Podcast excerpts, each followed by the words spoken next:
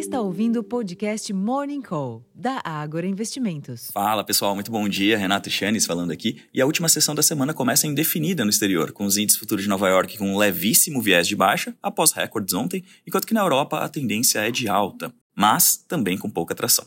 Sem grandes novidades, os investidores parecem digerir comentários de dirigentes do Federal Reserve reforçando a percepção de que o início do ciclo de corte de juros ainda não está próximo por lá. Para completar o cenário, o dólar opera perto da estabilidade ante outras moedas fortes, os contratos futuros do petróleo operam em queda de mais de 1% depois de acumularem ganhos por duas sessões consecutivas, enquanto que os preços futuros de minério de ferro operaram de lado na madrugada em Singapura, mas encerraram a sessão na maior queda semanal em quase um ano, refletindo as preocupações de que a demanda chinesa por aço possa sim decepcionar. Diante desse ambiente, os ativos domésticos podem ficar sem direcionadores, especialmente considerando a agenda de indicadores mais esvaziada. E de fato, o EWZ, que é o maior ETF do Brasil negociado no exterior, rondava a estabilidade no pré-mercado.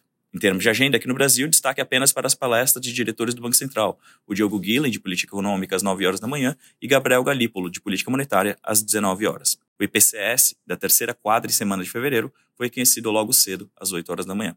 Na Europa, a integrante do Banco Central Europeu, a Isabel Schnabel, participa de eventos na Itália, às 10 horas da manhã, e a presidente do banco, Christine Lagarde, participa de reunião do Eurogrupo em Bruxelas. Como vocês podem ver, pessoal, realmente do lado econômico, pouquíssimas novidades. Isso não quer dizer que não tenhamos direcionadores micro. Pelo contrário, tivemos muitas publicações de resultados de ontem para hoje, agora pela manhã e ontem à noite, com destaque absoluto para os números da Vale que foram publicados na noite de ontem. Para vocês terem mais detalhes sobre o que a gente achou dos resultados da Vale, eu faço o convite aqui de todos acessarem o nosso relatório Abertura de Mercado, já disponível no Agro Insights, e também participar da nossa live que começa daqui a pouquinho, às 8h45 da manhã, no nosso canal do YouTube. Eu vou ficando por aqui, desejando a todos um excelente dia, uma ótima sessão e até a próxima. Tchau, tchau.